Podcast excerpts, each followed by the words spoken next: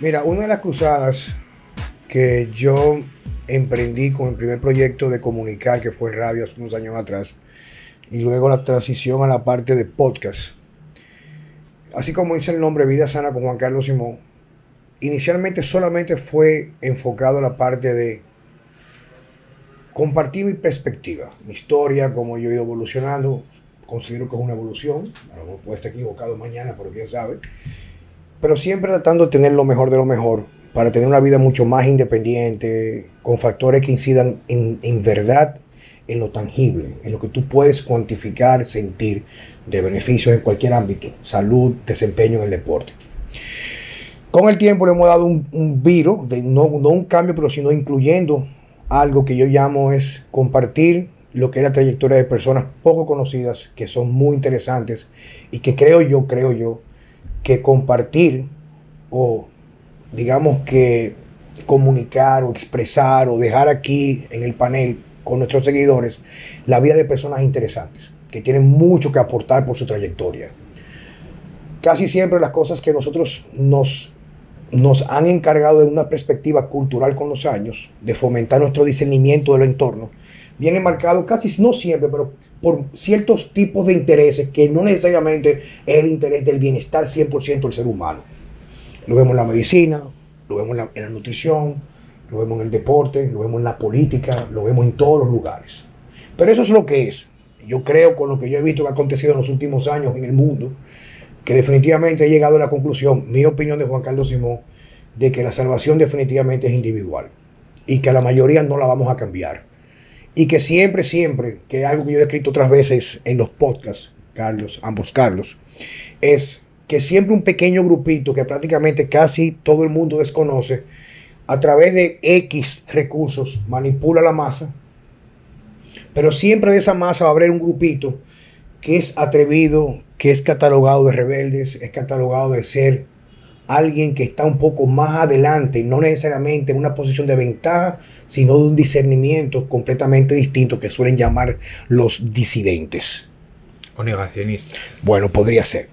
Hoy en el día me acompañan dos buenos amigos, muy buenos amigos, dos Carlos, Carlos del Valle y Carlos Camejo. La idea con estos dos señores es que vamos a compartir con ustedes, aparte de cada uno su historia, de una forma breve, claro está, que ellos han logrado cambiar. Ambos son fenómenos. Carlos ultramaratonista, Carlos Camejo, Carlos del Valle también practica lo que es el deporte, atletismo de fondo. Y vamos a comenzar primero, Carlos Camejo. Bienvenido, Hola, hermano. Gracias, Juan, por la invitación. Placer estar aquí. Eh, y bueno, estar aquí con Carlos también, que es buen amigo, que nos, hemos- cada, rato nos, nos cruzamos en entrenamientos variados. Em, Ante todo, cuéntame un poco de ti. Eh, ¿De dónde eres? ¿De dónde vienes? ¿Qué haces? ¿Cuál es tu trayectoria? Yo soy venezolano, dominicano, ya eh, nacionalizado dominicano orgullosamente. Ya soy parte, ya estoy aplatanado, como, como dicen ustedes acá. Eh, yo soy empresario venezolano, llegué a la isla hace aproximadamente 12 años. Tengo aproximadamente 30 años haciendo, haciendo deporte.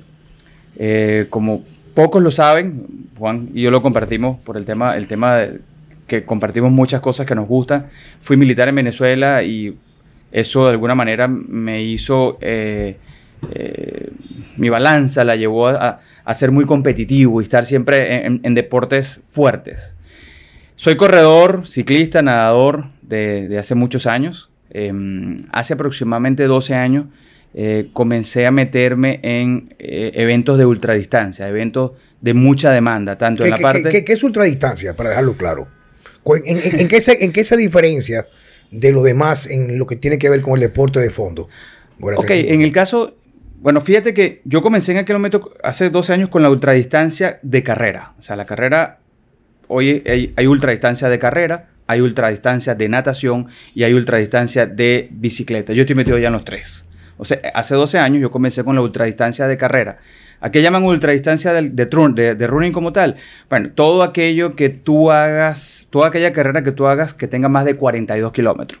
Mucha gente dice que solamente ultradistancia son las de 160 kilómetros, las de 100 millas, pero realmente eh, son temas de mucha información que hay en, internet y todo eso, pero al final, cuando tú hablas con los experimentados, dicen que eh, toda aquella carrera que es más de 42 kilómetros, que es el maratón olímpico oficial, lo, que se considera ultradistancia. 50 kilómetros, yo he hecho carreras de, por supuesto, he hecho muchísimos maratones. Tengo, yo tengo aproximadamente sobre 30 maratones, tengo 60 medio maratones, tengo carreras de ultradistancia unas 14.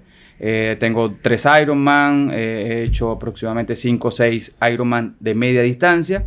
Y tengo, que es mi último evento, que lo hice de la mano contigo, eh, el Ultraman, que es una de las distancias más difíciles hoy en el mundo, que son 515 kilómetros de 10 kilómetros de natación, 425 kilómetros de bicicleta y 85 kilómetros corriendo. Tienes 36 horas para terminarla. Este, es un evento donde solamente compiten los mejores del mundo. El culo, macho, por eso 35. Son números, ¿eh? Sí, sí, sí. 35, 40 personas son las únicas que se, que se inscriben. Eh, terminan un 60, un 70%. Y uno tiene que adaptarse a las condiciones meteorológicas y de terreno de cada evento donde se haga. ¿Qué he aprendido yo de esto? Que cada día el ser humano, y, yo siempre lo digo que lo he aprendido de ti porque tú no solamente de alguna manera me enseñaste a comer, me enseñaste a entender lo que es tener un cuerpo sano. O sea, porque yo siempre se lo comento a la gente de que yo fui inocentemente a una consulta contigo por un tema gastrointestinal y terminé siendo muy amigo tuyo porque nosotros no nos conocíamos, terminé siendo un gran amigo tuyo porque son de esas relaciones de amistad que uno hace clic y, uno dice, oye, ¿por qué no nos conocíamos antes y compartimos tantas cosas que nos gustan? Entonces, tú me enseñaste a curar y luego comenzaste a enseñarme a entender cómo alimentarme correctamente para lo que yo hacía. Porque definitivamente, eh, y Carlos lo sabe porque Carlos es triatleta, es corredor, y sabe que la alimentación y el consumo calórico que uno tiene como atleta es totalmente diferente al que tiene un ser normal, de repente una persona que levanta peso, una persona que hace gimnasia. Eh, para que tú tengas una idea, y, entendamos en números esto un poco. En el Ultraman que yo fui ahora en febrero, que lo hice en los Estados Unidos, este, quedé número 20 y yo quemé 19 mil calorías. Y perdí, cuando terminé el evento, dos días después había perdido 8 kilos. Eso son, por un lado, 16, libras. 18 libras. Casi 18 libras. ¿Ok? Lógicamente, eso es un evento donde tú llevas todo al extremo.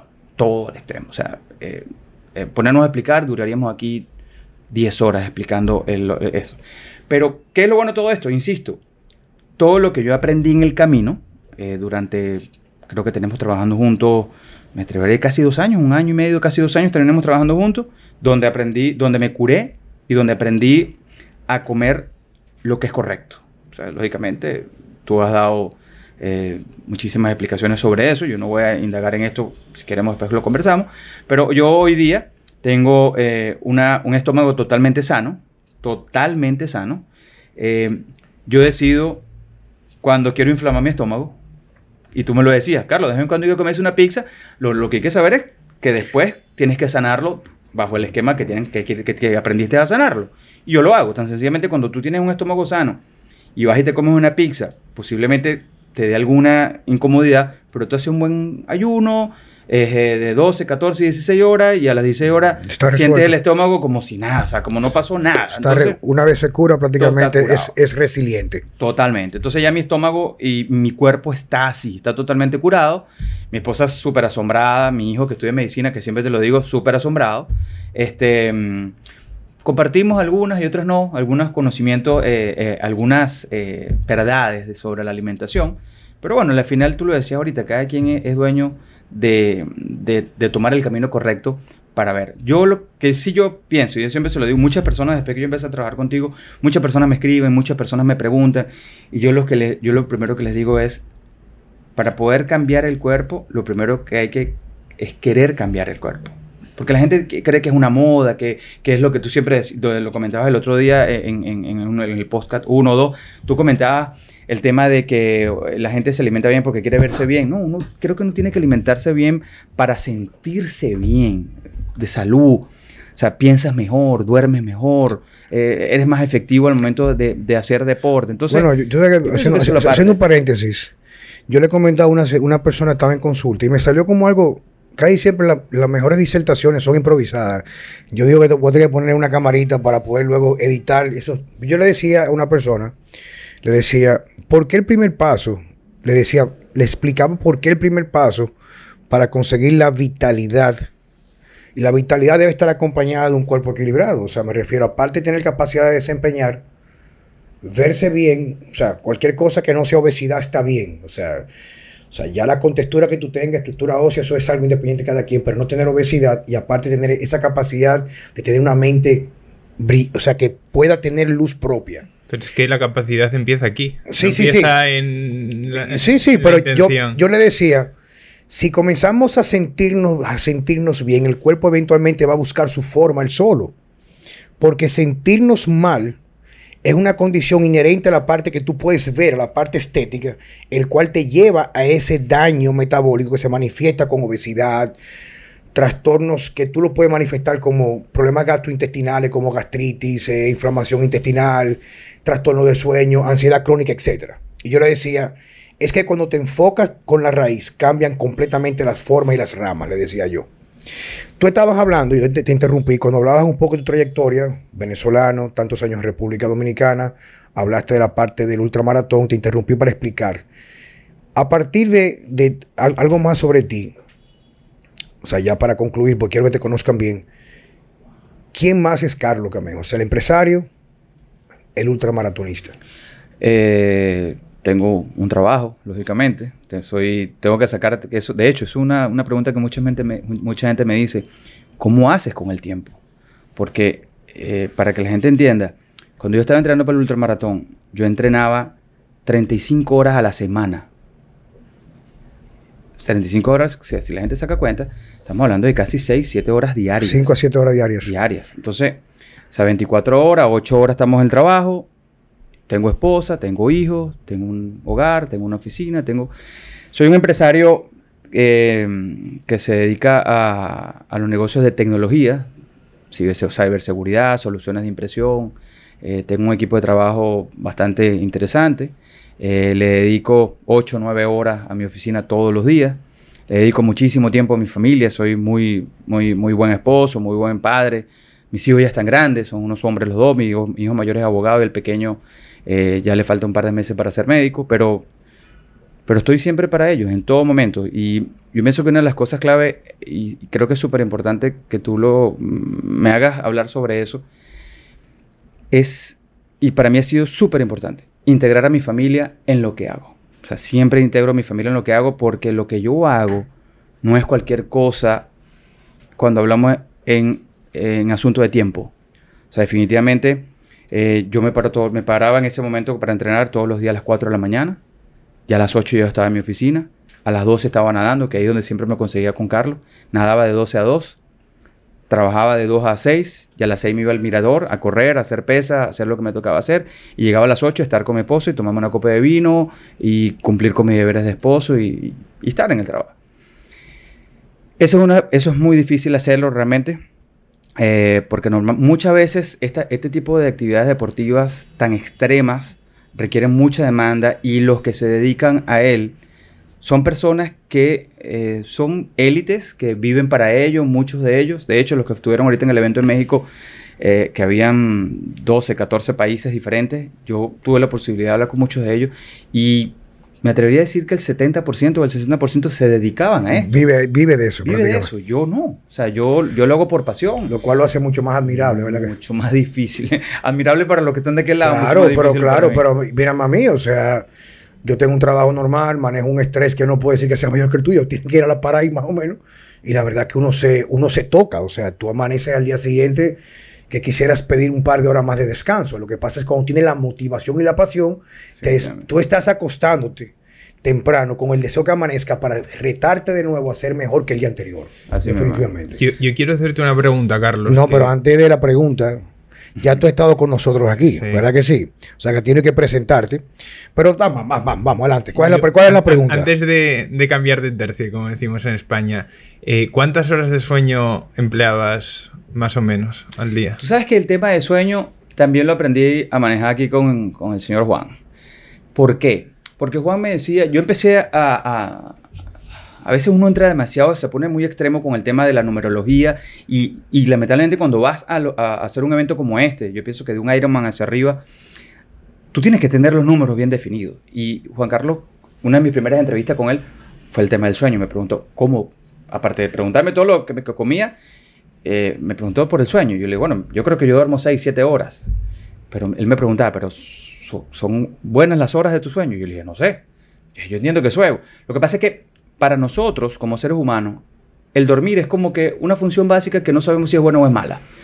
Cuando tú empiezas a entender cómo es buena o es mala, es, tienes dos formas. La primera forma es medirlo. O sea, hay elementos de medición para saber la profundidad de tu sueño, tu sueño más profundo y cuántas horas tienes tú de sueño profundo. Tú puedes tener 8 horas de sueño, de las cuales 8 horas estuviste divagando en una zona beta que nunca alcanzaste profundo. Entonces, Juan en muchas de sus explicaciones dice que el cuerpo comienza a recuperarse y a, mejorarse cuando toca fondo y cuando el cuerpo se desconecta de la, del, cerebro, apaga todos los breakers y dice, bueno, vamos, a ver, viene el departamento de mantenimiento y vamos a recuperar el cuerpo. Porque mientras uno está en un sueño muy liviano, tan sencillamente te, te levantas igual de cansado. Pero para poder tener un sueño así, tienes que combinar tu estado de tranquilidad y paz, tu alimentación, y lógicamente aprender a controlar el estrés, que es un tema súper complejo que ahora mismo...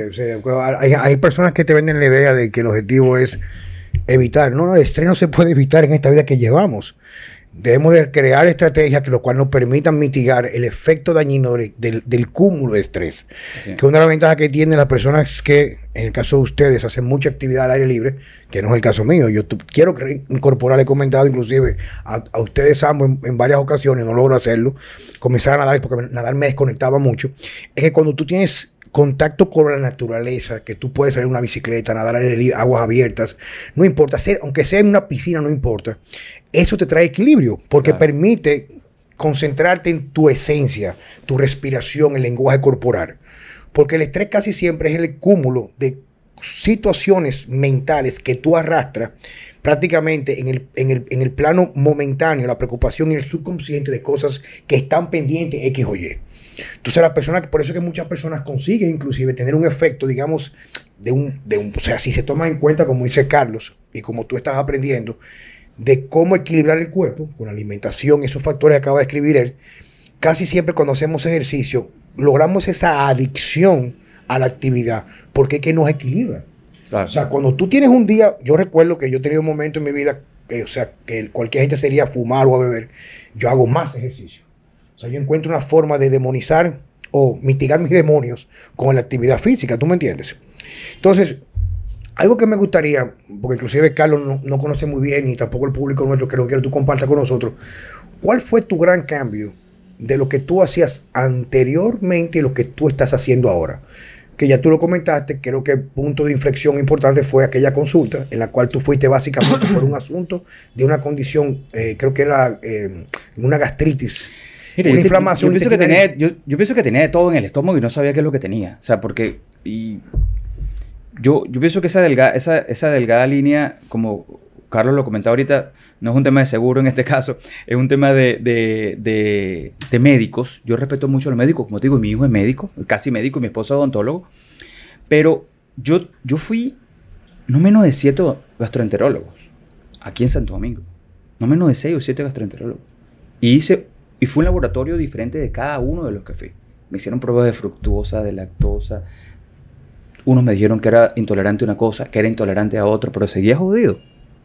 Seguía mal. O sea, no funcionaba. o sea, la típica prescripción. O sea, me, mandaban cualquier cantidad de medicamentos, de antiinflamatorios, eh, para mejorar mi digestión, para mejorar mi cosa. Y llegó un punto que eso estaba eh, yo pienso que era primero por mi mala alimentación y cuando uno está en este tipo de actividades físicas, uno también utiliza muchos suplementos que eh, pueden generar, a, estómagos que son muy sensibles, pueden generar, generar cualquier, cualquier tipo de inflamaciones como geles, eh, proteínas especiales, recuperadores, eh, mil cosas que hay ahora mismo en el mercado que tú, ustedes los dos lo conocen. Entonces, ya yo estaba muy cansado, yo para ese momento creo que estaba entrenando por una, una carrera de montaña de 100 kilómetros, pero una de las cosas que más me molestaba era que cuando estaba corriendo tenía el estómago inflamado. y gases y gases, estómago inflamado. Y, llegó, y en el kilómetro 60 se me cerraba el estómago y no aceptaba ni un gel, ni una papa, no aceptaba nada de mi estómago. Entonces, fueron muchos años bajo, la misma, bajo el mismo esquema y yo decía, bueno, pero...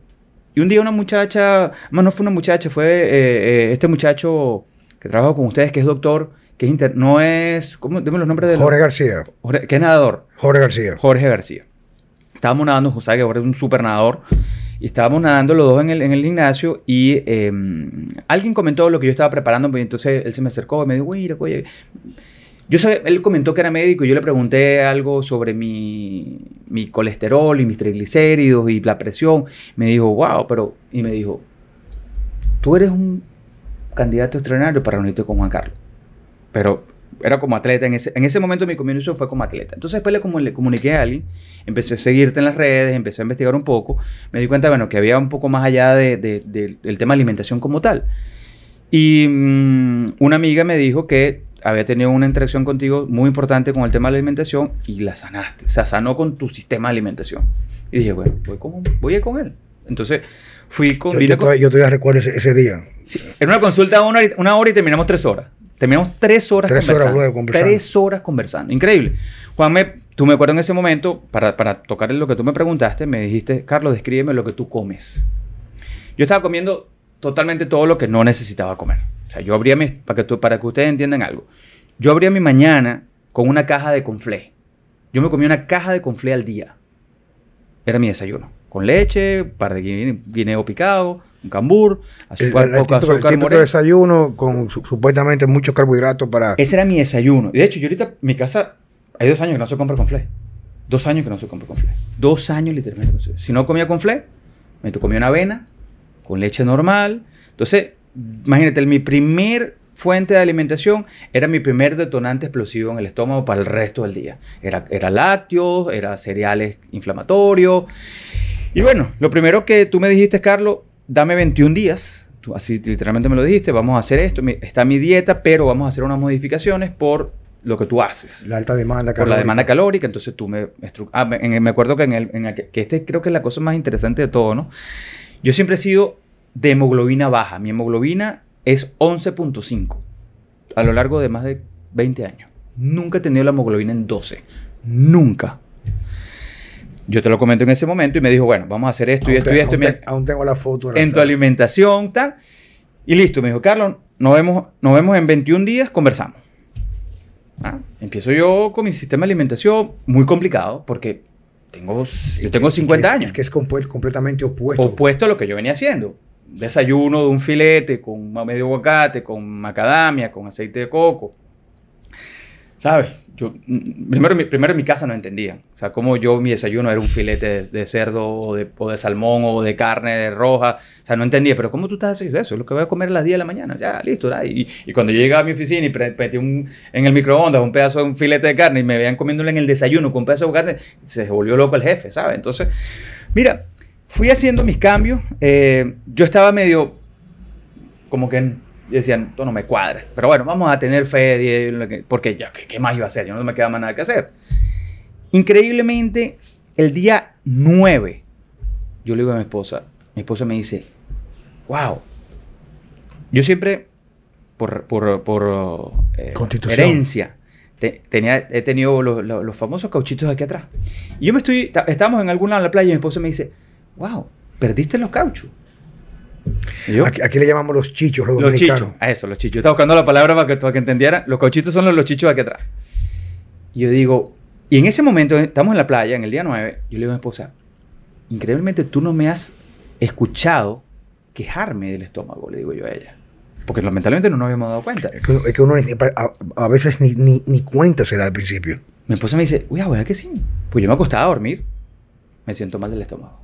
Yo me comía un sanduchito de jamón y queso en la noche, no joder, como si me hubiese comido siete empanadas con habichuela, una vez así, no, pelotado. No, en el día 15, ah, claro, ya yo me empiezo a dar cuenta que algo está pasando diferente en mi cuerpo. Calidad, dormía mejor, no me despertaba en la noche y mi esposa me dice, wow, algo está pasando bien. Entonces en ese momento, como el día 19, 20, yo le escribo a Juan Carlos. Juan Carlos, me siento súper, o no sé si él me escribió, cómo me sentía, cruzamos información, me siento bastante bien, ta, ta, ta, ta. Entonces él me dijo, ¿sabes qué? Vamos a, vamos a correrlo hasta día 30. Vamos a hacerlo 30 días. Y vienes y vamos a chequear valores y tal cosa. Mándame tu mensajero antes para mandarte, para mandarte, para que te haga la, la- la prueba de sangre. La indicación. Las indicaciones, mandé mi mensajero, me hice mi prueba de sangre, vine el día 30. Yo no había visto la- las pruebas de sangre, las ve mi esposa. La hemoglobina en 14, De 11 a 14. de 11 a 14, 30 días. En mi vida, yo había, yo había ido a consultas con, con cardiólogo, cuando iba a alguna competencia, me mandaban a tomar hierro, a tomar cualquier cantidad de cosas para atrás, atrás subí un poquito porque iba, iba a Argentina a correr una carrera en la montaña con una altura, y la altura nos mata cuando tenemos la hemoglobina nos, más baja. Nos afecta a todos. Total. Entonces, mira, mi esposa dijo, algo está pasando aquí porque esto no es normal. Nada, Lo 360. normal, lo normal es lo anormal. así mismo. Lamentablemente, eh, a partir de ese momento, yo dije, ah, empecé a aprender. Entonces ahí Juan Carlos me dijo, Carlos, buenísimo, ya estás totalmente sano. Ahora lo que nos toca es ir aprendiendo. eh, ahí, ahí Juan realmente, no éramos amigos realmente, éramos conocidos. Ahí estamos. Juan Carlos eh, me dijo, eh, ahora lo que vamos a empezar es saber, es saber qué es lo que más te hace daño. Vamos a identificar los alimentos que Sí, más te hacen en, daño. en- en esa parte lo que hacemos, para más o menos ir explicándolo, o sea, porque en, episodios o en este tipo de entregas anteriores yo he hablado bastante de los procesos. Lo que pasa es que, bueno, va- va- vamos a explicar en qué consiste esa fase. Cuando una persona pasa los primeros 30 días, que fue lo que yo te pedí a ti, 21, 30 días, tú lo que haces es una herida que está constante en tu estómago, que se sigue lacerando y lastimando por aquellos alimentos que nos dicen que son los más idóneos para nosotros. 21, 30 días, que no tiene nada que ver con los hábitos de conducta y hábitos de, con- de conducta y de, pensamiento, sino a nivel fisiológico, es lo que yo he podido validar que es suficiente para cualquier caso, si se hace de forma correcta, curar todo el daño de la vía digestiva. De que tú comes hasta prácticamente bajar inodoro, a defecar o o hacer el número 2, como decimos los dominicanos. Entonces lo que yo hago es que yo voy introduciendo nuevos alimentos que tienen un factor muy específico para una parte de la población y otra no, que podrían ser inflamatorios, como leguminosas, algunos tipos de quesos, algunos X o Y. Entonces, ya cuando tú tienes esa reparación estomacal, ese, ese estómago, ese intestino repa- reparado, es de una forma inmediata que cuando tú comes algo que no es bienvenido, Tum. se te manifiesta. Sí. Así mismo. ¿Cómo Y tú, tú aprendes, eh, eh, bueno, yo ahí logré, yo, eh, cuando yo, tú me mandaste, cuando tú me diste tu plan de alimentación, eh, o la forma de alimentar, tú me, tú me diste como que, mira, eh, normalmente esta lista, que digamos que es la lista roja, vamos a tratar de no tocar esos alimentos, pero si alguno te provoca, hay que probar si te hace daño o no te hace daño. Eh, después tenemos lo, como una lista B y después tenemos la lista A, que, que esta es la principal. Eh, yo pienso que los lo que totalmente se sal- salieron de mi casa fueron los cereales, salieron totalmente de mi casa y, y realmente nadie ya los come. Lo que tú siempre llamas las galletitas, salieron también de la, de la alimentación de mi casa. Eso, es veneno. Sí, salieron totalmente de la, de la, de la dieta de nuestra alimentación. Los aceites, los, todos los aceites refinados, solamente utilizamos aceite de oliva o aceite de aguacate en la casa. Este, mm, en mi caso, cualquier habichuela me hace daño. A mí me mata también. Sí, las negras, las rojas, las blancas, las que me quieras poner, me, hacen, me ponen, pero grave. O sea, me, me inflaman que tengo que tener mucho cuidado. Lamentablemente es un alimento de mucha, mucha potencia, de mucha calidad, que te dan de buena energía, buena tiene muchísimas cualidades, pero yo ahí balanzo y trato de no Sí, vos- irme. vos- vos- vos sabés que por eso es una- para aclarar algo con las personas que están escuchando. Hay que aclarar, y yo soy. Lo que pasa es que últimamente, como que medio me he cansado. No, bueno, no que tirar, no voy a tirar la toalla. Pero he sido más cauteloso con las publicaciones en redes sociales, Carlos. Carlos, ambos Carlos. Porque es que hoy en día salen tantas cosas en los medios que crean tanta confusión Sí. que a veces no me apetece como crear competencia con nadie. ¿A qué me refiero? Por ejemplo, hay alimentos que cuando tú los estudias de forma microscópica o haces un estudio X para ver qué te pueden aportar, son en el papel, son fenómenos, son supernutrientes. Pero tú solamente vas a ser tan favorable o tan eficiente en ese alimento para que llegue con lo que tiene ahí, en función a cómo va a ser su primer contacto con el intestino. Porque un alimento como un pote proteico, que tú lo lees y prácticamente apela a la perfección, te pone los aminoácidos, los gramos de proteína, las azúcares, esto, lo otro. Eso solamente en la etiqueta. Si ese alimento crea un efecto inflamatorio, es mejor, tú estás mejor sin comerlo, porque la inflamación induce en ese mismo instante, en proyección en el tiempo, a una reducción del desempeño y a un estado que no favorece la reparación o el anabolismo natural favorable del organismo. Inflamación implica degradación de tejido e incremento de grasa corporal. Eso es una cosa que es inequívoca, viejo. Entonces lo que hace la dieta es que en vez de tener que validar a través de la búsqueda de información, tu cuerpo te enseña que sí y que no. Y de hecho, yo ayer te mandé un artículo el, del el, colombiano este que, es, que es un doctor colombiano que... O sea, yo digo que hay que tener cuidado con lo que uno Es un fenómeno en redes sociales porque el tipo tiene sus virtudes. O sea, yo no, yo no estoy, por ejemplo, yo no veo mucho de lo que él publica porque no tengo tiempo. Yo mi, mi presencia en redes sociales para interactuar con mis seguidores y él tiene muchas cosas que sí en realidad son bien correctas, pero saltó con una cosa, que fue lo que... él agarra, sale... Eh, no, y lo increíble es que tuvo como 100 mil views esa, esa, esa, publicación. Yo digo, mira el alcance que puede tener una locura como esta. Él sale con un batido de chocolate y, con y, y del lado derecho un batido de, un batido, un batido de, fruta, de naranja, jugo de naranja. Y entonces él decía qué es lo correcto y qué es lo incorrecto. Y, y la balanza y la explicación técnica que él dio súper convincente. De hecho, yo se lo mandé una vez a Juan Carlos y mira, Juan Carlos, dime, sobre esto. le decía que la, que, la, que la malteada era lo más eficiente para el ser humano. Que, la, que el jugo de naranja es una locura, que las consecuencias son catastróficas. Es que sí, que sí, que sí pasa a nivel hepático, que crea hígado graso. Mira, cuando hay una, hay una ley fundamental en el entrenamiento, el entrenamiento de calidad, del coaching, el coaching real no el entrenador personal de gimnasio que lo que hace es una rutina, no. El que entrena con un propósito de desempeño en cualquier ámbito de, lo que tiene que ver las cualidades físicas del ser humano y en la medicina funcional. Y es cuando hay confusión, vete a lo básico. Punto. Todo lo que viene de la naturaleza, todo, todo, todo, que tú potencialmente podrías comer crudo y digerirlo, es lo mejor para el ser humano. Que no tiene ningún tipo de proceso. O sea, tú te, o sea, tú te consumes unas habichuelas negras, negras, sin haber pasado por un proceso de remojo, ese tipo de cosas. Y prácticamente crea un estado tóxico crónico en el cuerpo. Claro. La lectina es la, Sí, no, no. Y, que los grados que tiene lectina crean grasos tónicos que inclusive puede crear un efecto anafilático en algunas personas. Entonces, eso no, no es que yo estoy diciendo. O sea, por eso es que en los lugares que por algún tipo de razones eh, políticas, Cuba, no sé, cualquier lugar, se consume mucha habichuela negra o frijol negro, pero se deja en remojo, pasa por un proceso para lograr un semi-germinado, el cual sea más digerible porque reduce el impacto de las toxinas que tiene. Pero te comes un guineo, una naranja, una fruta, un trozo de carne. Ahora dirá, ¿quién come carne cruda? Coño, pero te comes un tartar de res o te comes un carpacho y es carne cruda. O te comes, por ejemplo, en comida japonesa, un pescado crudo que es sashimi y te lo puedes comer. Y tú lo digieres si tienes un estómago sano. Entonces, por eso yo digo que cuando hay confusión, vete a lo básico, papá. Claro, lo que pasa es que, digo lo que pasa porque yo también he pasado por procesos de crecimiento donde he predicado a veces, inclusive en mi práctica mía personal, algunas filosofías o tendencias que poco uno se va alimentando de lo que tú lees, viejo. Nadie nace sabiendo. Pero lo que yo he hecho es que es lo que creo yo que me podría ayudar mucho en mi posicionamiento con lo que yo hago en el mercado, por llamarlo de esa manera, es que yo no leo y informo, transmito. Yo practico conmigo. O sea, todo lo que yo hago, todo, yo primero lo he puesto en práctica.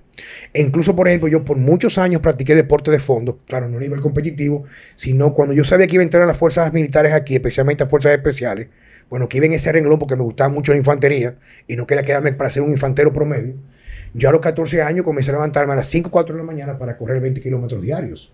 Yo llegaba a mi casa, me montaba bicicleta para el colegio, regresaba en bicicleta y hacía ejercicios calistenias en el patio de mi casa por una hora. Eso era constante. Yo siempre tuve una tendencia a lograr o potencializar lo que era a través de mi práctica, tener un enfoque nutricional en ese momento, claro, con lo que había en el mercado, pero la idea es que siempre he estado en eso. Y cuando tú consigues personas como el médico este, no creo que lo haya, hecho de mala, mala intención, es lo que él prácticamente se va formando con los estudios que hay, es que dicen que la fructosa es altamente dañina para la función hepática. Lo que resulta es que la fructosa, en que en realidad están los estudios que avalan que es lo peor para el hígado, es el high fructose corn syrup o el sirope de maíz de alta fructosa, que es lo que se hacen para endulzar el ketchup o el ketchup, las bebidas azucaradas, casi toda la fórmula de bebés, la fórmula, los alimentos para bebés, los alimentos para ancianos, todo lo que en Estados Unidos se consume procesado lleva algo de esto porque aumentas más su vida media y causa trastornos que conllevan a trastornos metabólicos porque causan o tienen a causar hígado graso. Y eso es lo que pasa. Entonces, cuando él envía esta información de la forma que él lo vende, porque no hay forma, si tú no tienes los conocimientos base para tener un contraste de de dónde viene esto, es convincente completamente, Carlos. Total. Coméntame con, total. ¿Tú me entiendes? Me estoy recordando eh, que estuve escuchando un live de dos personas también un poco que están en este mundillo, podríamos decir, que es Nutrillermo y Filugo, que son dos influencers del ámbito de la... De, bueno, de, de todo este ámbito en España y decían de los famosos estudios ahora.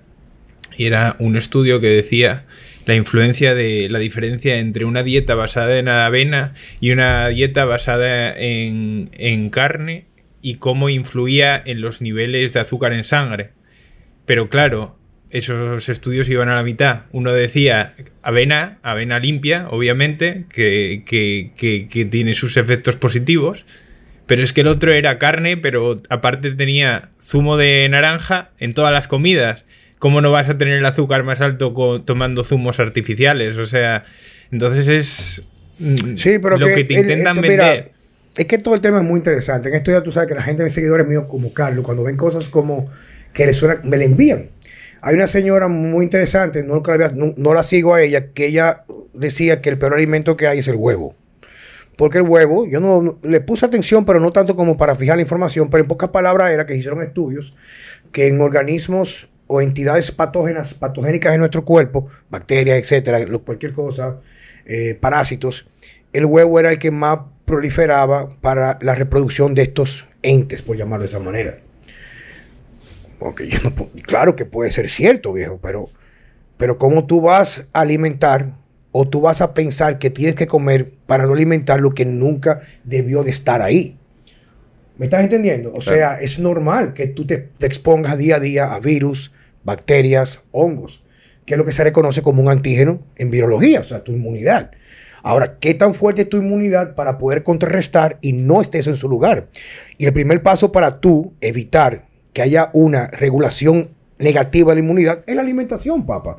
Cuando tú estás inflamado como tú estabas, o cualquier condición que tú hayas tenido, el cual no te permite, como tú me comentas ahora, que vamos a hablar un poquito con Carlos para que también desde su perspectiva explique su experiencia con los cambios nutricionales. Cuando tú mejoras todo eso, la inmunidad se va a enfocar en lo que tiene que hacer que defenderte de cualquier cosa que no está supuesto estar en tu cuerpo, viejo.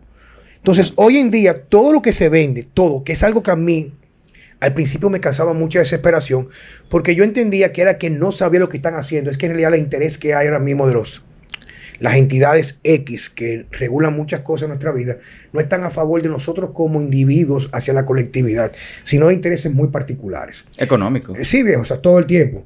Pero, por ejemplo, o sea, aquí nunca en los últimos tres o cuatro años no se ha hecho una sola campaña, una sola campaña, una, para a través ni siquiera de gastar dinero, de factores de estilo de vida, cómo mejorar la inmunidad, viejo. O sea, tomar el sol, o sea, mantenerte hidratado, reducir los procesados, comer más cosas del campo, etcétera. ¿Tú me entiendes? Y es como tú dices, o sea, los estudios son manipulables. O sea, cuando tú ves un estudio que dice que la carne produce cáncer, pero la gente que hacen, o la población que cogen la muestra, o la parte de la muestra de la población, lo que comen hamburguesas en comida rápida. Y esa comida rápida, las hamburguesas, son ricas en soya, en high fructose corn syrup y otras cosas que lo hacen antinutrientes. Por eso que hay personas que han cogido una hamburguesa de McDonald's que inclusive encontraron en estos días, que no sé si fue... No sé cuántos años guardado. Que fue, parece que alguien, alguien que estaba haciendo, trabajando en labores en la, en la construcción de un puente, un, un, ferrocarril, dejó una funda de hamburguesa que se le olvidó, no se la comió, sellaron el lugar y cuando lo abrieron, hace, no sé, 30, 40, 50 años, y estaba la hamburguesa con la papa frita intacta. ¿Por qué? Porque los elementos con los cuales lo fabrican están hechos para que eso no sea un alimento que perece. La carne hidrogenada. Y así, mismo te puedes imaginar el daño que le hace al cuerpo humano. Carlos del Valle, ya vamos a hablar con Carlos en otra ocasión, en un podcast, porque Carlos también es un chico muy interesante y aparte de lo que hace en la parte personal y como atleta, que disfruta mucho igual que tú, vamos a conocer un poco de él, hablamos en un momento dado a través de lo que pasaba en el mundo, pero no es el tema de hoy, con la parte que tiene que ver con la Agenda 2030. Carlos, cuéntame, tú, quiero que compartas con nosotros tu, experiencia. Bueno, yo hoy estoy muy contento de estar aquí eh, por muchas razones. Este tema es un tema que a nivel deportivo eh, sobre todo a los deportistas de fondo nos afecta directamente y yo gracias a Juan Carlos eh, llevo unos meses aprendiendo muchísimo y a mí me encanta aprender, así que en primer lugar le doy las gracias a no, no, pero oye, yo, te, quiero porque, lo, quiero, lo quiero hacer más orgánico. Tú sabes que él es vecino mío. O sea, nos conocimos muy bien en el estacionamiento. Él vive en el piso de abajo, yo vivo en el 6B, él vive en el 5 en el mismo edificio. Y un día yo veo este, este tipo que sabe que no es nada dominicano, tú sabes, te das cuenta, en el parqueo esperando un Uber. Y él me hace así, yo bajo el vidrio y resulta que ya él sabía de mí, me conocía por una amiga en común, Laura Minaya. Y entonces resulta que comenzamos a hablar, que él tiene una condición de salud que está tratándose y que yo me hice tú, pero me dijo que tú me puedes ayudar. Y yo, como siempre, toco la puerta sin ningún tipo de formalidad para escuchar su historia. Y cuando me comienza a hablar de lo típico que hacen los fondistas, lo que tú hacías, o sea, no sé, o sea, viejo, o sea, 12 guineos, cereales, eh, inclusive trató una, una ocasión el veganismo, esto, lo otro, me está contando que lleva un estado de deterioro y de pérdida de facultades en la actividad deportiva. Digo, viejo, pero es que es todo lo contrario. Y le comienzo a hablar de la flexibilidad metabólica, que es lo que tú has logrado. O sea, cómo un cuerpo puede manejar cualquier tipo de combustible sin estar especializado solamente en la glucosa. Comenzamos a hablar. Bueno, entonces yo, voy a poner el origen de todo en mi ámbito personal. Todo esto viene de un buen amigo mío que se llama Rubén Yabona. Él es español, es eh, asturiano como yo. Y él me contó que él hace maratón y que dos días antes de un maratón hace dos días de ayuno. Y digo, yo cuando lo conocí me lo contó. Dije, este tío está como una cabra. Y gracias a Juan Carlos aprendí por qué lo hace. Claro, digo, pero claro, o sea que se puede, pero claro, no es que tú para que entiendan las personas que me están escuchando, no es que tú vas a vivir a pasta y arroz y dos días antes de un maratón vas a dejar de comer todo eso para poder correrlo en ayunas. Claro. O sea, tiene que haber un cambio metabólico. Una construcción. Pero, pero, pero. Sí, sí, o sea, una reestructuración de los, de los perfiles en tu cuerpo metabólicos. Lo gordo, lo gordo de este caso no es que hace un maratón y hace un tiempo random, es que bajó de tres horas en maratón, que para un atleta popular, bajar de tres horas en un maratón es correr. Y dije, coño, pues yo quiero aprender de esto porque si, si, si hace dos días de ayuno y tiene la marca que tiene, como dice Juan Carlos, él, me mostró resultados de lo que está haciendo. Y ahí empecé a, tratar con Juan Carlos, a, hablar, eh, nos juntamos mucho y, comentamos sobre estos temas. Y mm, me, me, dijo, vamos, vamos, vamos a probar con la dieta. Yo inicialmente empecé, empecé. ¿Cuánta comida tú hacías anteriormente, usualmente? Yo hacía. Mm, yo, a ver. Yo afortunadamente. Yo llevo haciendo triatlón desde hace 11 años. La alimentación me encanta. El mundo de la alimentación desde siempre. Y yo he tenido la oportunidad también de trabajar con, con para, que la gente que nos escucha se haga una idea, yo he trabajado con nutricionistas de, de, de equipos profesionales. De profesionales de ciclismo en el mundo. Un afortunado cuando pude trabajar con él porque también aprendí mucho. Pero también he de reconocer que el estado de energía que tenía en ese momento y, y de energía que tengo ahora y rendimiento no es que antes fuese malo, sino que ahora lo he optimizado con este tipo de pero, Pero, pero que la flexibilidad metabólica se trata de la optimización celular. Y sobre todo por el hecho de, de, aprender a comer. A mí, eh, yo me he dado cuenta con el tiempo que llevo trabajando el tema de eh, con la alimentación y el deporte, que mi cuerpo funciona muchísimo mejor con grasas que con hidratos de carbono. Y lo que la industria nos vende, porque lo podemos llamar industria, es que hay que cargar, cargar, cargar hidratos de carbono porque si no, no se rinde. Yo hoy eh, vengo con un enfoque totalmente diferente y es que quiero hacerte yo a ti la entrevista, Juan Carlos. Ah, pero arranca. Para todo. No, no, y Carlos y yo, yo, Carlos y yo te respondemos, vamos arriba. porque ya, ya, Carlos. ya yo estoy en la ola. Es, es, lo, es tan experimentado, porque tú estás comenzando ahora. Y algo que yo quiero dejar claro ahora mismo es que mi dieta o mi enfoque no es una dieta cetogénica. O sea, o sea, que no te quepa la menor duda, o sea, no lo es. Yo lo que hago es simplemente que es el error que yo creo que sigue gravitando en todos los círculos, círculos, incluyendo en la parte profesional, profesional. Y es que no acaban de entender que el alimento no es lo que es, sino cómo interactúa con el intestino. Pero nada, dale. Yo quiero, yo quiero hacer una acotación antes que Carlos empiece a, lanzar por una pregunta. Mira, ¿sabes cuando yo me, he dado cuenta del nivel de, de, de efectividad que tiene mi cuerpo? Mira lo que yo he hecho, fuera los entrenamientos que he hecho en ayuna. Yo he llegado a este nivel. Me levanto en la mañana, no entreno en la mañana, llego a mi oficina, me tomo un café negro, sin azúcar, con un aceite de coco, golpe de 9 de la mañana. 11 de la mañana, otro café, con un poquito menos de aceite de coco. Al mediodía hago una media maratón. O sea, una caminadora. O sea, eso, eso implica que cualquier reserva de glucógeno que él haya tenido, ya lo utilizó al despertarse y trabajar. O sea, es para que tú entiendas lo que consiste la flexibilidad metabólica. Es que tú tienes que entender que las reservas que tú tienes de grasa en tu cuerpo son mil veces mayores que la que tú puedes tener por una carga de carbohidratos. Yo creo que no hay números definidos ahora mismo de, de cuánto te puede dar la grasa. Se puede calcular con haciendo una evaluación como la máquina que tengo yo, Body. Oh. Te dice exactamente, te dice exactamente qué cantidad hay de grasa. Claro, hay grasa que tú no puedes utilizar porque tiene funciones eh, eh, funciones que tienen que ver grasa, grasa visceral, tiene funciones estructurales muy... Tú tienes varios tipos de grasa. Hay una grasa que tiene una función estructural, que la grasa visceral sustenta los órganos, etc. Y hay grasas que son prácticamente reservas de triglicéridos, que así que se almacena el excedente de energía. Pero ¿qué resulta? Que es algo que yo le he explicado muchas veces a ambos en diferentes ocasiones, lo siguiente. Lo único que va a determinar, lo único, no es ni la que va a determinar Ok, lo, lo que no va a determinar que tú uses esa grasa no es la actividad física ni la restricción calórica, es la respuesta de la insulina. Eso. Es un punto súper importante. Oye, esa es la parte más importante. Si tú mantienes una insulina estable, que es normal en un cuerpo con flexibilidad metabólica, esa insulina manda una señal a todos los centros de control de tu hígado para crear la liberación o apertura de algunas enzimas que da la preferencia, no exclusividad, no exclusividad, preferencia a desdoblar los triglicéridos, romperlo en ácidos grasos y glicerol para ser utilizados como energía. Correcto. Y la cantidad que tú tienes de reserva es espectacular. Pero si yo antes, antes de una actividad o mi primera ingesta de alimento en la mañana tiene un alto contenido de glucosa o fructosa, ya cambia ese dictamen de preferencia.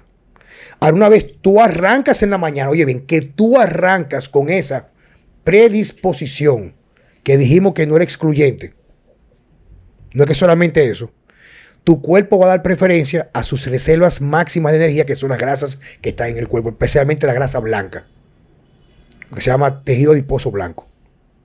Continúa con tus preguntas. O procede, por favor. Entonces podemos definir que la flexibilidad metabólica es como la capacidad del cuerpo para, para tirar de la energía de las grasas en vez de lo de los hidratos de carbono. Te voy a dar una respuesta un poco más profunda para que puedas entender y tú me puedas entender. ¿Hablamos de qué? De insulina. Pero tanto la insulina se puede elevar. Escucha esto. Por lo que tú comes o por el grado de inflamación o estrés metabólico que tú tengas. Si tú comes, por ejemplo, una dieta baja en carbohidratos supuestamente para lograr una tendencia, una predisposición al uso de los ácidos grasos libres como energía. Escucha esto. Pero esas grasas que tú consumes son proinflamatorias como aceite de girasol, canola, maíz, soya, etc. Tú creas una inflamación y la inflamación conlleva a una desregulación, dysregulation en inglés, no sé en español, o romper la regulación o crea un trastorno en la relación glucosa-insulina. ¿Por qué? Porque aunque tú no consumas el azúcar, esa inflamación incrementa el cortisol y el cortisol lo que hace es crear energía a partir de los aminoácidos. Entonces sube la glucosa sin tú consumirla en forma de alimento y una respuesta de insulina. Por eso tú ves en el mirador, que yo siempre hago esto y da causa mucha risa, tú ves gente que duerme poco, se toma unos tragos, se come una hamburguesa en la noche, duerme 3, 4 horas, se levanta a correr, a montar 3 horas de bicicleta en el mirador y se pasan un año tras otro con la misma barriga del primer día. Porque ese estado de inflamación crónica conlleva un estado de preservación de las grasas y un estado que favorece la degradación muscular, que es lo que se conoce como catabolismo. Y catabolismo viene de canibalismo. Entonces vas entendiendo la parte de la insulina, ¿verdad que sí? Entendemos, entendemos. A mí me llama mucho la atención porque yo, eh, pasando con consulta con Juan Carlos, los famosos análisis que comentaba antes Carlos, eh, yo le dije, Juan Carlos, yo tengo la glucosa altísima. Y, me dice, ¿y cuánto tienes la insulina? Y es, la tenía por los suelos. Y ahí, y ahí había ido en ayunas eh, completamente. Y, me dijo, no es lo mismo tener una insulina alta y una glucosa alta que tener una glucosa alta y, una insulina baja. O sea, pero déjame explicarte lo que resulta. Cuando tú tienes flexibilidad metabólica, flexibilidad metabólica, Quiere decir que la poca azúcar que tú estás produciendo se utiliza solamente para funciones vegetativas como la función del cerebro. Que inclusive con una dominancia de cuerpos cetónicos, a los que no saben pueden indagar un poquito de esto, aún todavía en un ayuno de dos días y corriendo un maratón, el cuerpo produce hasta un 20% de los requerimientos de glucosa o energía para el cerebro. O sea, nunca tú dejas de producir glucosa aunque no te la comas. Entonces, ¿qué resulta? Cuando tú estás haciendo o entras en flexibilidad metabólica, que es lo que promuevo yo, tanto para desempeño, pérdida de grasa, salud y longevidad, y tratar trastornos autoinmunes y trastornos metabólicos, es que viene un estado de, de reserva, reserva de glucosa. Pero como esa glucosa no está acompañada de una insulina elevada, no se está compensando. Yo recibo gente que va a mi consulta y me dice, yo no tengo problema de glucosa, pero tengo 82 en ayuno. Le pido una glucosa y una insulina.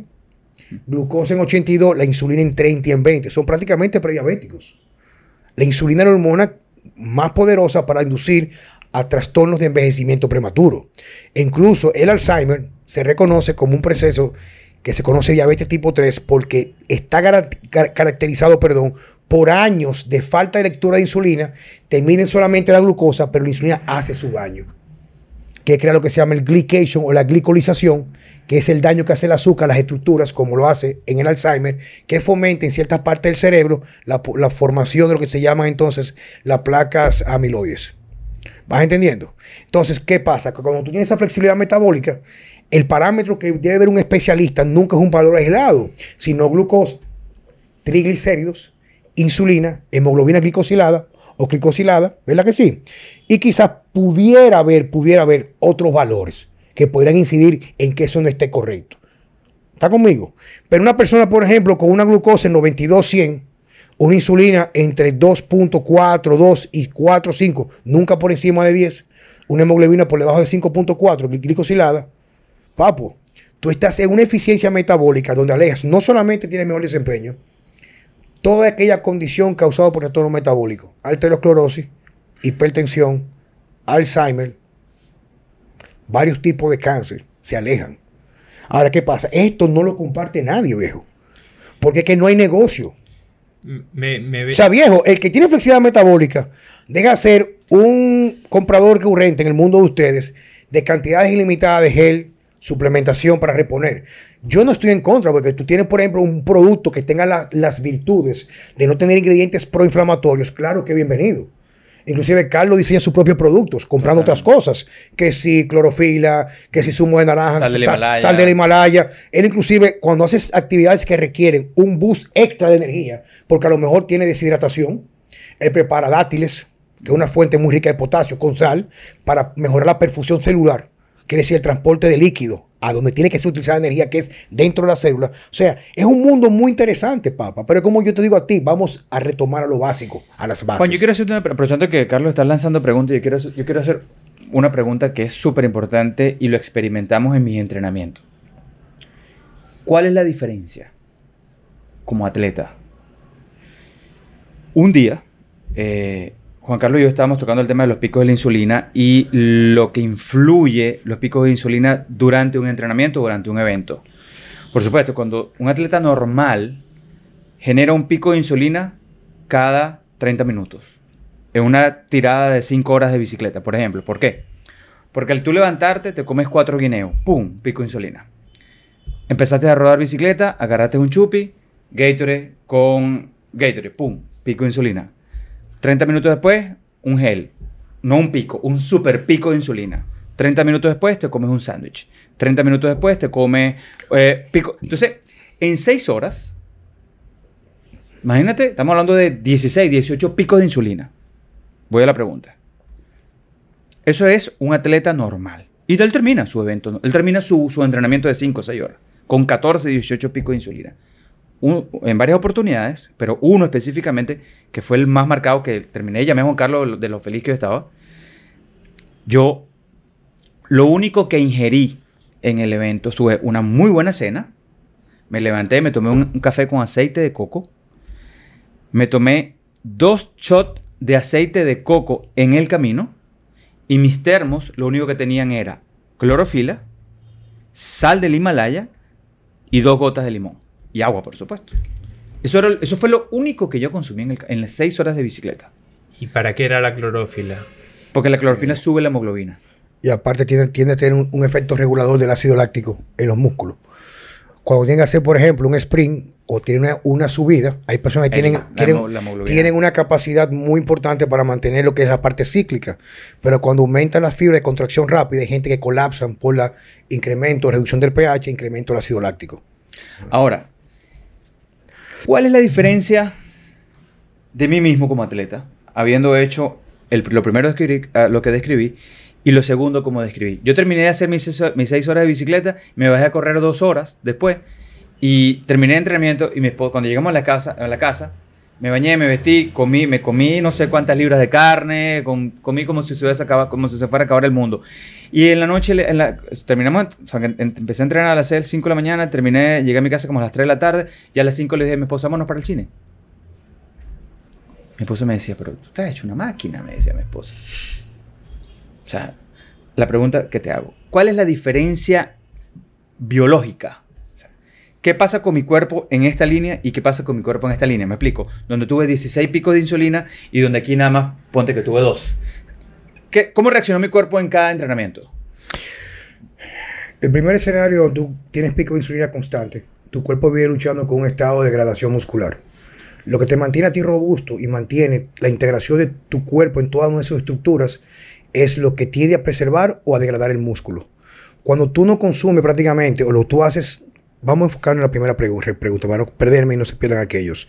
Cuando tú consumes una gran cantidad de alimentos que conducen a pico de insulina, el cuerpo cuando sabe que hay insulina, de una forma u otra, de una forma u otra, él va a buscar compensar cualquier carencia porque esos picos de insulina, con la demanda metabólica calórica tan elevada, no garantiza que vas a tener el tanque disponible en sangre para la glucosa. ¿Cuál es la segunda fuente energética alterna? Colágeno y proteínas estructurales. Cuando tú lo haces de esa manera, tú tienes un trauma o un microtrauma estructural en tu cuerpo lo cual el cuerpo te pide automáticamente tumbar todos los circuitos para hacer la segunda fase de recuperación, que es un sueño profundo, queda devastado. O sea, no se preservó nada de lo que es lo que permite que tú tengas la contracción muscular por tantas horas.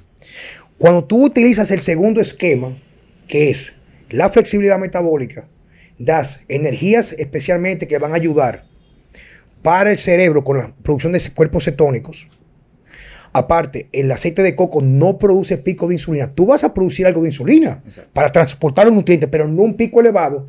La insulina se mantiene como transportador de las energías que van liberándose del tejido graso. Pero hay un, hay un factor muy importante. Cuando está baja la insulina actividad física, hay un incremento del hormona de crecimiento. Lo cual el hormona de crecimiento es antagonista a la insulina. Si hay insulina, no hay qué? Hormona de crecimiento. Si se mantiene bajo en una demanda energética, la hormona de crecimiento se eleva, que es una de las hormonas más lipotrópicas, quiere decir, facilita aún más la utilización de las grasas como energía. Pero luego, aparte de eso, tiene un efecto protector del tejido muscular. Por eso tú te recuperas de una forma tan rápida y puedes mantenerte, porque lo que te hace a ti moverte no es la energía, son tus músculos. La energía es el combustible, pero un carro no se mueve sin motor. Y cuando tú comes con pico de insulina, en actividad tú degradas y si tenías 8 cilindros termina con un motor de 2 cilindros. Pero cuando tú haces lo anterior, que es aceite de coco un café que ayuda a aumentar las quetacolaminas para producir más energía de forma más eficiente, hay toda una orquesta de hormonas que van a favorecer, preservar el tejido muscular, mejorar el desempeño, porque está asociado los incrementos de insulina con daño a la mitocondria, que es el carburador del motor. Pero cuando tú no consumes azúcar, cualquier producción o demanda energética tiende a limpiar cualquier proceso, por llamarlo, de corrosión o daño de las azúcares, que es el glycation o la glicolización, ¿de qué? De la mitocondria. Quiere decir que las personas de edad tienden a perder desempeño porque con los años y ese, ese enfoque tradicional van mermando la eficiencia de las mitocondrias. Pero cuando tú haces lo contrario, la flexibilidad metabólica lo que hace es potencializar esos organelos o esas estructuras a nivel celular que son los que se encargan de producir energía para que tu cuerpo se vuelva una máquina completamente en todo lo que tiene que ver su eficiencia metabólica. Y para que la gente que nos escucha nos entienda, básicamente los dos días de ayuno que, hace mi amigo es para incentivar esa flexibilidad. potencializa todas las hormonas que se encargan de preservar el músculo, pero más importante aún es utilizar sus reservas energéticas. ¿Qué edad tiene tu amigo, Carlos? En maratón. ¿Qué, edad, eh, tiene él? Pues. ¿Contemporáneo contigo? ¿Mayor que tú? No, me quiero, no me quiero mojar, pero tendrá tu edad o más. 50, 52, 53, por ahí. Eso es palabras mayores. Eh, a mí lo que más me llamó la atención es una marca sub 3 horas en maratón. Es una locura. Y cuando me contó eso, sobre todo. El problema es que ahora se habla mucho de ayuno intermitente, ayunos y demás. Y como decía Juan Carlos antes, eh, y yo me incluyo en el back, eh, tenemos una visión de cuanto más suplemento, cuanto más, cuanto más comamos de, cosas que no, teóricamente nos ayudan al rendimiento es mejor. Y estamos. O sea, Juan Carlos explica muy bien que no se trata de eso, se trata de eficientizar y lo sencillo. Oye, yo te lo voy a poner sencillo para no complicarlo más de ahí. El mejor suplemento que hay para la recuperación es dormir. Yo para el Ultraman solamente tomé vitamina C. Yo no tomé ningún suplemento para el Ultraman. Ninguno. Ni proteína, nada. Entonces, yo si yo mando. Yo, quiero, hacer un paréntesis, Juan Carlos. Sí, claro, claro. Eh, para la gente que nos escucha, el mejor recuperador del sueño que he vivido en carne propia desde el último mes y medio está en Human y se llama Omimag. Un magnesio. Ah, es un producto que diseñé especial. que yo diseñé tiene una combinación de sales de magnesio, eso es el final. Yo pensaba que iba a decir dos buenas de tazas de arroz blanco. Ay, ¿por qué no? Mira, Carlos, algo más tuvo buena esa, ¿sabes? Yo pensaba que iba, bueno, claro, claro. Yo pensaba que si dos buenas tazas de arroz blanco te ponen a dormir como un bebé. por la, la, la, mención de, de los No, en mi caso personal, tú lo sabes, yo, tomo magnesio todos los días y no descanso y desde que tomo ese magnesio duermo como un bebé, o sea resultado. Mira, pa, ¿alguna pregunta más o te quedaste No, ya va, que, ya va, no, yo tengo muchas más, pero... yo, quiero completar algo ya que estamos en, promociones comerciales. ¿Tú sabes que yo no dejo de tomar? Mitocondria. El Mitochondrial Energy.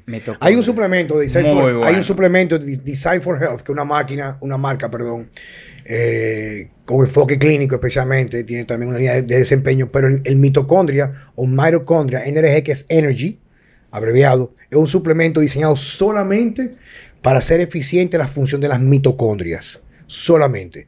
Y un tema que puedo, pues, voy a hablar en otro, otro, otro podcast es hablar de que toda enfermedad usualmente nace por la disfunción de las mitocondrias. Y eso que tú explicaste de hacer ejercicio en ayuna, aceite de coco y café, es una de las mejores soluciones para revertir cualquier daño de las mitocondrias. Ah, y con el, y con el, o sea, me refiero a revertirlo, pero cuando tú utilizas el, mitocondria o mitocondria NRG, lo que pasa es que tenemos que entender que eso que ustedes hacen hay que quitarse el sombrero. Porque es una actividad que hay que tener buenas bolas, determinación y pasión. Porque si tú no te cuidas como tú lo haces o como tú lo estás haciendo, hay marcadores de deterioro con los años muy marcados. Fíjate, casi casi siempre todos los ultramaratonistas tienen marcadores de envejecimiento prematuro. Pero ¿por qué es eso? ¿Por qué es eso? Porque producen insulina y degradan qué? El tejido muscular. en el proceso de catabolismo, casi siempre la primera proteína estructural que se degrada, porque es la más fácil, es el colágeno. Pero todo aquel que hace mi dieta o mi enfoque filosófico de comer preserva y tú puedes hacer lo que tú haces y no te degradas. O sea, vas entendiendo. O sea, fíjate cómo tú dices al principio, que tengo muy buena memoria en el día de hoy, inmediata, es que yo como con hambre, cuando como, como mucho, pero como con hambre. Primero, comer con hambre, hambre, no porque tengo que comer, prepara mi estómago a no enfermarse porque el hambre conlleva una reducción del pH estomacal, lo cual yo digiero mejor. Y cuando comes con hambre, tu cuerpo te está indicando que está sano. Que está sano y que es hora de llenar el combustible, o sea, del tanque. Y si el combustible es bueno, porque si tú tienes un carro de un combustible echado por equivocación a otro, él no va a caminar igual. Eh. Se queda en la esquina y pasa con el cuerpo humano por igual. Así es. Señor, preguntas, continúe. Eh, a colación un, par, de preguntas más. A, colación de lo que estamos tratando, ¿qué incidencia tiene el magnesio en los deportistas y especialmente en los deportistas de fondo? Es el mineral usualmente más carente en la población general y en casi todos los atletas de fondo, casi. Porque tú puedes adquirir básicamente con mucha facilidad calcio, que el hombre en realidad, el hombre en su generalidad si come balanceado, aunque no sea mi dieta, tiene suficiente calcio, tiene suficiente sodio supuestamente, pero casi siempre los minerales más carentes son los inhibitorios, que son potasio y magnesio. Y con la vida estresante que llevamos y la cantidad de actividad física que llevamos nosotros, el magnesio es quien más se sacrifica. ¿Y qué tipo de magnesio se debe Es un problema que la gente oye magnesio y va a comprar cualquier magnesio, pero el magnesio que tú nunca deberías de tomar, salvo que sea para curar constipación, escucha esto, es el citrato de magnesio o el óxido de magnesio. Los mejores magnesios son los quelados con aminoácidos como magnesio glicinado, magnesio oratato, gliceril fosfato, eh, eh, taurinado, treonato, o sea, hay varios magnesios. En el caso de lo que tú, ah, bueno, ya que te doy la gracia que lo estás promoviendo, a mí no me gusta promover nada en mi, medio, ni siquiera los míos, es que el Omnimac tiene las tres sales de magnesio que van a, automáticamente a favorecer la contracción muscular, tumbar el sistema nervioso, el, el autónomo simpático para que puedas dormir, ¿está conmigo? y ante todo también permite una relajación del sistema de las arterias o el endotelio de las arterias. O sea que da una salud sistémica porque va a todos los lugares que tiene que ir. Entonces, aparte de eso, el magnesio incide en más de 400 funciones enzimáticas para producir energía. Es esencial el magnesio. Ciclo de Krebs, todo. Eh, regulación de la insulina, sensibilidad a la insulina, producción de cortisol, o sea, afecta a todo el magnesio, pero tiene que ser un magnesio que sea absorbible. Yo en mi caso personal, eh, tomaba todos los días citrato de magnesio. Y cuando yo me fui con Juan Carlos a, hacer la, la, consulta. la consulta, tenía todos los minerales estables menos el magnesio. Y digo, ¿cómo puedo tener el magnesio bajo? Si es lo que me tomo magnesio todos los días. es lo que te acabo de decir. Y ahora, y ahora, y, bueno, él me lo explicó en su momento, pero yo creo que es una duda que toda la gente que hace deporte y mm, que toma magnesio tiene que saber qué magnesio tiene que tomar, porque en mi caso... Es lo mismo, veo que no es lo que dice la etiqueta, es lo que el cuerpo puede absorber, ¿tú me entiendes? ¿Sal del Himalaya tiene sodio, potasio y magnesio? Tiene cantidades de casi todos los minerales, tiene mm. casi. Por eso es que la sal de Himalaya o cualquier, oye, cualquier sal que no sea refinada, que esté en su estado natural, lo que cambia el color es la constitución de minerales o iones. Es espectacular, porque inclusive un libro, yo te regalé uno. De Salfix. Que es la, solución o la, o la fix arregla, la regla, el arreglo de la sal.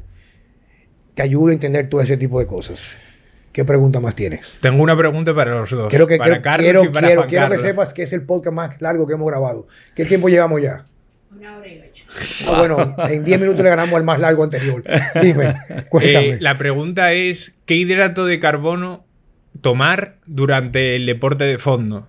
Porque hoy en día, sobre todo en el ámbito del triatlón, eh, con el récord de Ironman de Christian Blumenfeld, eh, dicen que dice, dice los estos noruegos que están en un laboratorio viendo la, eficientizar el cuerpo y dicen que se toman 120 gramos de carbohidrato por hora correcto, no, yo no me voy a meter en eso. Yo lo que quiero saber es cuál es el carbohidrato más eficiente para el rendimiento deportivo durante la propia actividad. Bueno, yo te voy a responder una parte. Si tienes un metabolismo glucogénico, que es el metabolismo que lleva cualquier atleta que consume carbohidratos en todas sus comidas, me imagino que ese es el valor correcto. Porque tú estás midiendo una eficiencia de utilización de glucosa en un cuerpo que da preferencia a qué? A la glucosa. Ahora habría que hacer un estudio independiente con atletas como tú o como Carlos para ver cuál es la demanda real de glucosa, la demanda real de cuerpos cetónicos y de, ácidos grasos libres. Porque lo que, hace, lo que hace la flexibilidad metabólica es simple y llanamente, independientemente del combustible que tú tengas, utilizarlo eficientemente. Y todos tenemos mucha reserva de combustible, ¿vas entendiendo? Ahora te puede decir la persona que lo ha puesto en práctica, que es Carlos Cameo. ¿Qué tú le puedes decir, Carlos? Mira, eh, el tema de los hidratos de carbono es un tema bien complejo. O sea, yo, yo en este caso, yo pienso que el manejo de los hidratos de carbono depende de lo que tú vayas a hacer. Si vas a hacer, porque no es lo mismo hacer un 10K, un medio maratón, un maratón, un medio Ironman, un Ironman o un Ultraman. Pienso que cada distancia o cada evento tiene un hidrato de carbono, digamos que diferente uso. Digamos con una demanda, ¿verdad que sí? Una demanda, sí, lógicamente. O sea, me explico, tú puedes correr un 10K a capela, sin ningún tipo de apoyo, porque normalmente los 10K son en la mañana y tú tienes una muy buena carga de hidratos de carbono en la noche, que fue un buen... Para mí, si tú me preguntas, para mí, el mejor hidrato de carbono eh, que no genera ningún tipo de molestias, ni fatigas, ni, eh, ni inflamación, el arroz blanco. Eh, para mí.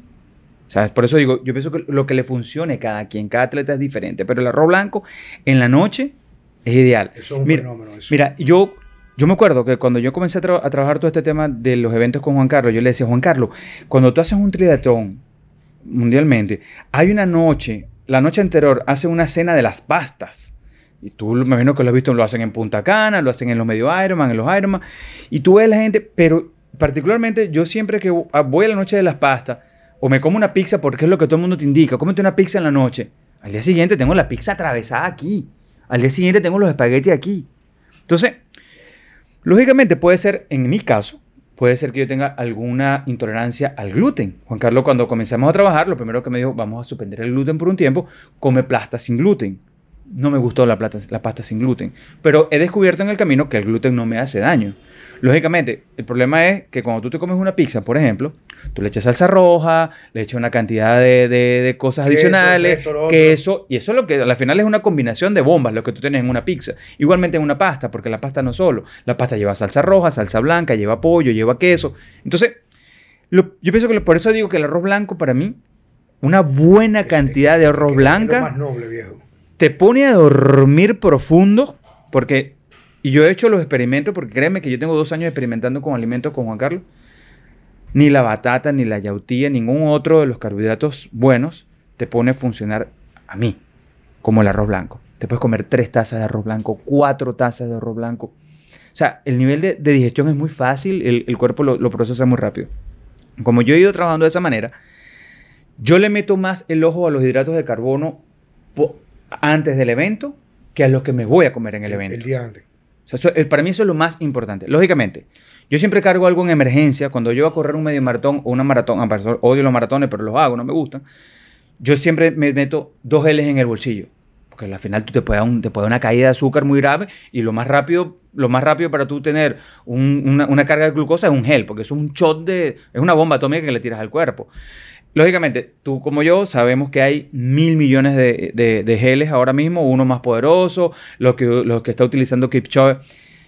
Los he probado, no sé si lo has visto, eh, Mar Mar Martin, Martin eh, eso es una bomba de glucosa, pero eso no tiene madre. El, el otro día me comí uno y yo creo que me mareé de la cantidad de azúcar que tiene un gel de eso, que es lo que, es lo que utiliza el, el rey del, de, de, del, atletismo ahora mismo en distancias de maratón. ¿Y que, el Ironman. De, no, Kipchoge. Ah, Frodeno lo utiliza. No, hay varios que lo utilizan y les está yendo muy bien. Es una marca americana que creo que es americana.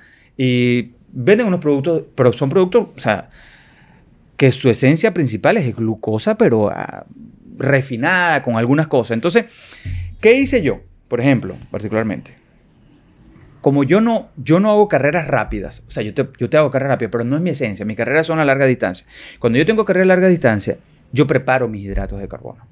Por ejemplo, lo, tú hablabas el otro día, de, hablabas hace unos minutos que tú entrenaste con la gente de ciclismo Movistar. Tú sabes que ellos tienen unas barras de arroz, no sé si las has visto, que inclusive en YouTube está la preparación, que es una barra de arroz súper sana, que es arroz blanco, Hay una dulce y una salada. Con la, la dulce es con aceite de coco, trozos de coco, chocolate negro al 70%. Hacen una mezcolanza y lo enfrían y hacen bloques. Cuando- De hecho, cuando tú ves a, lo- a- a los, a los equipos prof- profesionales de ciclismo, cuando ellos les pasan los, bol, los, los, los- los bolsos que les pasan, ellos tienen unos bloquecitos así en papel aluminio. Es eso, son los bloques Pastelitos de arroz. pastelitos de arroz. Pero eso es arroz hervido, con un- algo todo sano. Yo hice lo mismo con eso, pero con sal. O sea, salados. Mucho mejor. Con aceite de oliva. Yo, yo, yo lo preparé con Juan... Lo, lo- lo dije a Juan Carlos. Juan Carlos me dijo, ponle esto, ponle esto, esto. No le pongas esto. El mismo arroz hervido, sano, aceite de oliva. Le, le agarré y tosté eh, prosciutto, tostado, y lo ligué ahí. Y eh, a- una vez le- a, a ese mismo le hice una conversión de, de, de dátiles molidos ahí en esa misma Los- barra. los Imagínate. Son muy buenos por el potasio. Entonces, ese era mi carbohidrato. Y combinado con la sal, te da una fuerza en las piernas impresionante. Pero yo no soy. ¿Qué sí hice ahorita en el Ultraman? Roctane, Carbo Roctane. Me tomaba. Pero te estoy hablando que mi. Yo rodaba a diario 11 horas. O sea, eran 11 Joder, horas cogiendo huepas. on- on- on- 11 horas en carro. Yo no lo hago corrido. Bueno, imagínate corriendo en bicicleta o nadando. Entonces, yo fabriqué. Yo todo lo que yo consumí fue fabricado. Y por ejemplo, en la carrera a pie, el comer alimento sólido no te afecta. Tú lo entrenas. Viejo, es que como te he dicho yo, te lo he dicho otras veces. O sea, tu cuerpo siempre va a reaccionar de una forma X o Y a cualquier cambio de ingesta de alimento que tú tengas. Y el momento para tú probar un alimento no es una competición. O sea. El tienes que entrenamiento, cambiarlo. claro. Ahora, claro está que cuando los ingredientes no son proinflamatorios y la ventaja del arroz es que tiene una digiere- se digiere con una facilidad impresionante, papo. Demasiado fácil. Fácil. Entonces, ¿qué pasa? Cuando tú lo conviertes, lo combinas con sal, lo que dice Carlos, que yo no le sugerí, porque todas estas sugerencias son construidas en función al diálogo. Yo no tengo una nota. Él me va hablando y yo entro en mi cabeza y digo, coño, esto sí, esto no. Y le digo, yo, oye, macho, pruébalo. Vamos a ver Exacto. cómo te va. Y tú me, tú me retroalimentas. Porque es que donde viene todo en, en- dentro de un contexto general, y aquel que nos está escuchando es que tenemos que comenzar a cambiar nuestra forma de ver el mundo y comenzar a cuestionar las cosas, señores. Incluso yo puedo cuestionar lo que digo en el día de hoy, a lo mejor cambiar en función a resultados mañana. A lo mejor Carlos me comenta algo a mí nuevo para mí que experimentó él y yo lo puedo tomar para mí en el sentido de yo utilizar ese conocimiento clínico, que no tuvo que esperar que saliera una publicación, que en internet, que un estudio. O sea, que se le está manifestando a él. ¿Por qué si yo tengo algo que te está trabajando, yo me está trabajando a mí, por qué yo tengo que esperar que alguien lo valide para yo seguir utilizándolo? Así. Una vez tú reparas tu cuerpo, papo, que tú reparas, imagínate que el estómago tuyo tú lo reparas, ya no se inflama, no se distiende, digiere bien, tiene su pH apropiado, recuperas la flora intestinal, mejoras cualquier incremento de permeabilidad intestinal. Estamos hablando de palabras mayores, solamente con dieta, sin tomar ni probióticos ni nada de eso. Con el evitar alimentos que te dañan. Cuando tú remueves lo que te hace daño, el cuerpo se cura solo. Se cura, papa. Entonces tú comienzas a introducir, a introducir aquellos alimentos y aquellos que tú sabes que no son buenos son tu postre. Como dice Carlos Camejo, conscientemente me inflamo. Viejo, yo me fui el domingo con. Domingo fue con un invitado que yo tenía aquí, dando un taller mi muchacho el gimnasio, Andrés Benoit, uno de los mejores coaches que hay de entrenamiento de fuerza en el mundo vivo ahora mismo. Muy amigo mío. Nos fuimos al caminete ahí, nos comimos una pizza, me tomé una copita de vino. Le he bajado mucho el vino porque me, está haciendo daño últimamente, el tinto especialmente. Vino blanco y le llevé a Mariel un postre y, yo me obligó a comérmelo, tú sabes. Que era unos rollitos de Nutella con crepes. Yo me lo comí y esa noche no dormí muy bien. Me levanté distendido. Mi jarro de agua con sal, qué sé yo cuánto. Y no comí nada, papá. Un café. Ese, el café también lo tomé negro ese día. Y no tomé mucho porque hasta el café no, sentía como que... Me lo tomé. Viejo, a la una y media Dios me dio un hambre. Me tiré un pedazo de carne con aguacate. Sano, santo, resuelto. Me morí, no. Ahora, coño, viejo. Si de una forma oculta en cada comida me tiro un alimento proinflamatorio que no veo, que tiene aceite vegetal, que esto, lo otro, entonces yo voy creando un daño mucho más profundo que mi resiliencia, como llamo yo fisiológica, se pierde. Automáticamente yo pierdo esa facultad de mi cuerpo con nuestra gran capacidad de adaptarnos a todo, recuperarse rápidamente de cualquier daño. Yo pienso que definitivamente, y no sé cuánto tiempo nos queda, pero yo pienso que no todo se no todo puede quedar en la mesa o en la lista de instrucciones de, de, la, dieta o del plan de Juan Carlos. Uno tiene que aprender, uno tiene que indagar y yo pienso que muchas de las cosas que eh, tú me fuiste compartiendo conmigo, porque no, me compartiste conmigo dos, un par de libros digitales y un par de libros físicos que me regalaste y yo fui investigando un poco más. Yo pienso que hay que escuchar lo bueno y lo malo, pero a la final tú tienes que sacar tus propias conclusiones. Claro, o sea, tú tienes que escucharlo. O sea, escuchar a un señor ese diciéndole el jugo, la malteada y el jugo naranja, y decía, wow, Dios mío, pero. Déjame preguntarle a alguien que sabe un poquito más, que está como 60 escalones más arriba que yo, que es lo correcto. Entonces, o sea, pero es súper importante el feedback que me da mi Juan Carlos, porque yo te digo, te digo algo. A mí me gusta una malteada y me gusta un jugo naranja. A mí también, ¿A quién viejo. no? Pero, pero la pregunta es, ¿qué camino es el, qué camino es el No, correcto? No, viejo, o sea, a mí me encanta mucho el helado y como estamos criando a mi hija Numavela de dos años, que tiene dos años y pico, estamos creando la- el ambiente en el hogar que yo quiero que sea el de mi hija, no el que no quieren imponer. En mi casa hay reglas, o sea, no se come dulce todos los días. Y si vamos a comer dulce, comemos juntos en familia. Y si vamos a comer helado, vamos a procurar que salgamos de la casa para que no asocie la casa con helado y nos comemos un helado los tres, Mariela y yo, juntos, cada uno compartiendo, porque eso es parte de la vida, no estar en el extremo. Ahora, yo no puedo normalizar como algo cotidiano, algo que debería ser la excepción o el postre del mes, o de la semana. ¿Tú me entiendes, papo? O sea, ¿tú crees que si yo me voy a España y tú me invitas, yo voy a estar con la mariconería? Diga que con casi te hicieron esto, aunque yo sé que yo sé que ahí se come mucho mejor que a este lado del mundo, pero me lo como todo, viejo, ¿entiendes? Estoy diciendo. Y al día siguiente hago mi ayuno. Y soy feliz, porque parte de la vida es la felicidad, viejo. Ahora, es imposible tú allanar el camino de la vida a la felicidad con un cuerpo inflamado, enfermo, porque no es una inflamación. Es que esos alimentos que te inflaman, viejo, trastornan tu percepción de tu entorno, viejo. Totalmente. Digo, tú, tú te metes una pizza para correr y tú en la mañana dices, coño, qué mierda, viejo. Tengo que correr con esta mierda que no sé cómo lo ¿Te voy a-". de tú- la pizza Y tú 21 lo haces, viejo. Y tú no has comido nada y sientes, coño, que repite la pizza, papo. Así es. Son los ingredientes, ¿tú entiendes? Ahora yo agarro y termino el maratón y me como mi pizza, viejo. Exacto. Y me tomo una cerveza, dos, tres, cuatro y celebro. Y ese día se me olvida todo y punto. La vida es equilibrio. Pero ¿hacia dónde vamos? Y el objetivo de haberlo invitado a ustedes aquí, aparte que son gente que, o sea, por Dios, les tengo un cariño muy especial a ti, Carlos, con tantos años. Conocieron, tengo tanto, pero parece como fueran dos décadas. Sí. Y en el caso de prácticamente hijo mío,